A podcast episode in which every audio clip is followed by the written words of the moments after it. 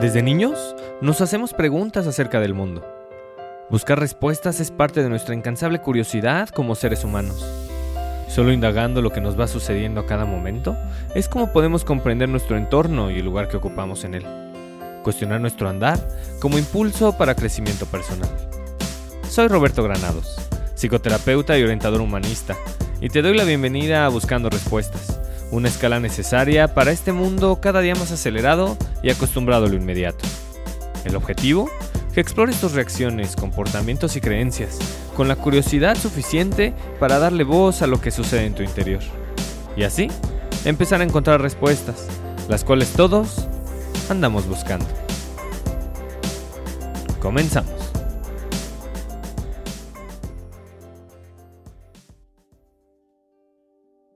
Cada ser humano va confeccionando su existencia. Lo hace a partir de lo que vive y de todo aquello que lo rodea. Es con base en sus experiencias como cada persona va procurando aquello que le importa, aquello que le es prioritario. Adentrarnos en el estanque de las prioridades implica sumergirnos en lo que realmente importa en la vida.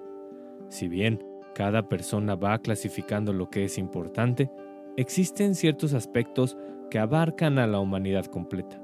Como humanidad, una de nuestras particularidades es la costumbre de encasillar todo lo que sucede a nuestro alrededor. Hacerlo es inevitable y en gran cantidad de aspectos necesario. De otra forma, sería imposible organizarnos.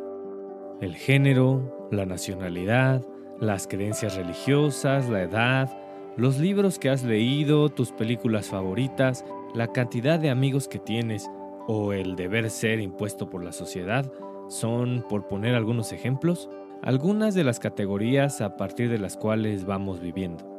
Tenemos la idea que todo lo anterior define quiénes somos, pero estos son solo aspectos que van moldeando nuestra forma de relacionarnos con el mundo. Si bien estas características y creencias le van dando forma a la existencia, no la proveen de fondo.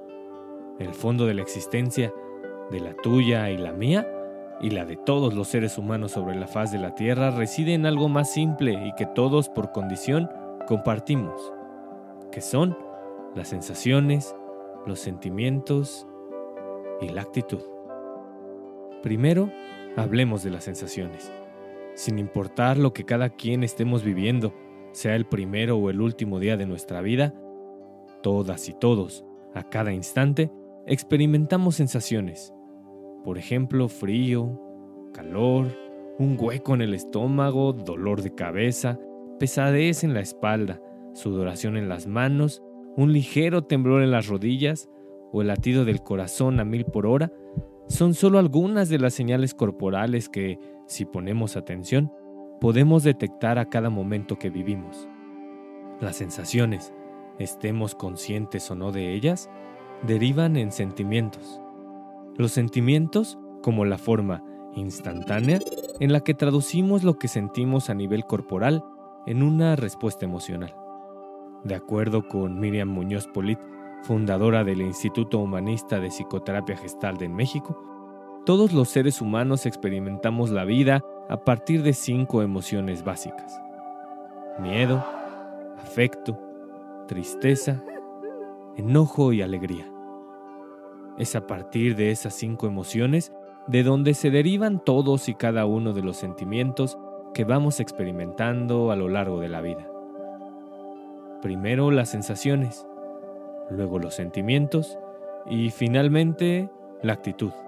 La actitud como la forma en que, con base en nuestras sensaciones corporales y nuestra respuesta emocional, le vamos haciendo frente a cada momento de nuestra vida. La actitud es, sin duda alguna, lo más auténtico que tenemos. Puedes tener el corazón a mil por hora y estar frente a algo que te llena de alegría, efusividad, asombro o curiosidad, y a pesar de todo, no sentirte con ganas de experienciar dicha situación, al grado de decirte, ojalá pudiera experimentar esto en otro momento, pues por alguna razón te encuentras sin la disposición de adentrarte en esa experiencia de lejos, podría parecer una experiencia placentera. La realidad es que está resultando poco grata. Es a partir de la actitud que tienes frente a cada situación lo que deriva en un cuarto factor guía para definir lo que realmente importa en la vida. Este cuarto aspecto se llama necesidades auténticas. Si una persona está frente a una situación que en teoría podría serle placentera y está resultando poco grata, implica que en ese preciso instante, a partir de notar su actitud, esa persona empieza a definir su necesidad presente. Hagamos el ejemplo más específico. Una persona ha tenido un día difícil, lleno de contratiempos y repleto de decepciones. Ha tenido un día digno para el olvido. Llega a casa cansada y con ganas de dejar todo atrás, cuando, contra todo pronóstico, al abrir la puerta de casa, se encuentra frente a sus personas más queridas, con la comida que más le gusta y la música que más disfruta. Está frente a una fiesta sorpresa, pues es su cumpleaños. En otro momento, en otro cumpleaños, esta persona estaría feliz y agradecida por saberse tomada en cuenta y querida. Sin embargo, ese día difícil, aunque está frente a las personas que más quiere y con quien mejor se siente, preferiría aislarse. Por un instante puede sentirse alegre por la fiesta sorpresa. Sin embargo, su actitud, lo más auténtico que tiene, le dicta que no se encuentra en sintonía para celebrar su cumpleaños. Si le hace caso a su actitud, encuentra su necesidad. Si le hace caso a su necesidad, estará más cerca de sentirse satisfecho. Es decir, estará más cerca de maximizar su potencial como ser humano. Maximizar tu potencial como ser humano poco tiene que ver con estar todo el tiempo de buen humor o con rendir todo el tiempo a máxima capacidad. Tu potencial como ser humano radica en tener la capacidad de ir por el camino eligiendo, apoyándote en ti y en los demás para satisfacer tus necesidades auténticas y dejar de lado aquello que la sociedad dicta como necesario. Entonces, ¿qué es lo que realmente importa en la vida? Lo que importa es cubrir tus necesidades auténticas. Para descubrirlas es fundamental poner atención. Explora tus sensaciones corporales, acepta tus sentimientos y observa tu actitud frente a cada experiencia vivida. A partir de hacerlo, estarás un poco más cerca de saber qué es lo que realmente necesitas. Eso sí, para cubrir tus necesidades físicas, materiales, intelectuales, espirituales y emocionales, es preciso el apoyo del mundo a tu alrededor. Ningún ser humano es una isla, y tus necesidades se entretejen con las necesidades del entorno que te rodea. Tu familia, tus amigos, tu pareja, tus vecinos, tus compatriotas, tus congéneres y todos los seres vivos de otras especies. El arte de cubrir tus necesidades implica tener la conciencia despierta para jamás actuar en el daño de nadie, ser responsable para asumir las consecuencias de tus actos y tener la libertad suficiente para poner límites cuando sea necesario. Lo que realmente importa es explorar tus sentimientos, revisar tus actitudes y descubrir tus necesidades auténticas, sin olvidar que todo lo que eres, con tus acciones y tus formas de estar en el mundo, tiene un impacto a tu alrededor. Dale voz a tus necesidades auténticas y sigue desarrollando tu potencial como ser humano. Yo hago mis cosas y tú haces las tuyas. En muchas de las cosas que hago, tú tienes mucho que ver, y en muchas de tus cosas yo he contribuido. Yo puedo ser yo contigo, mientras tú puedas ser tú conmigo. Yo seré yo, mientras tú seas tú.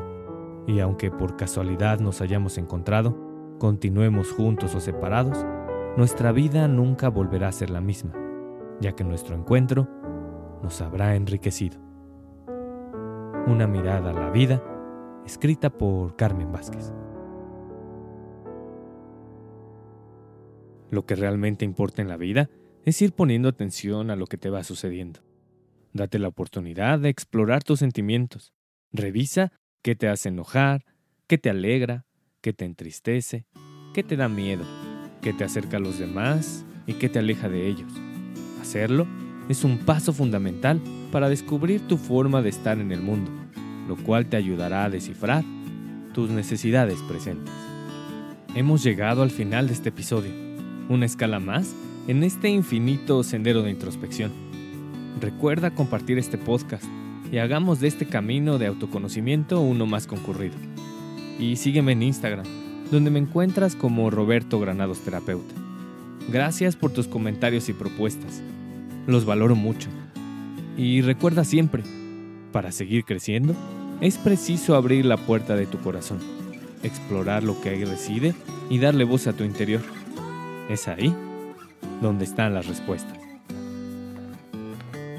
Hasta la próxima.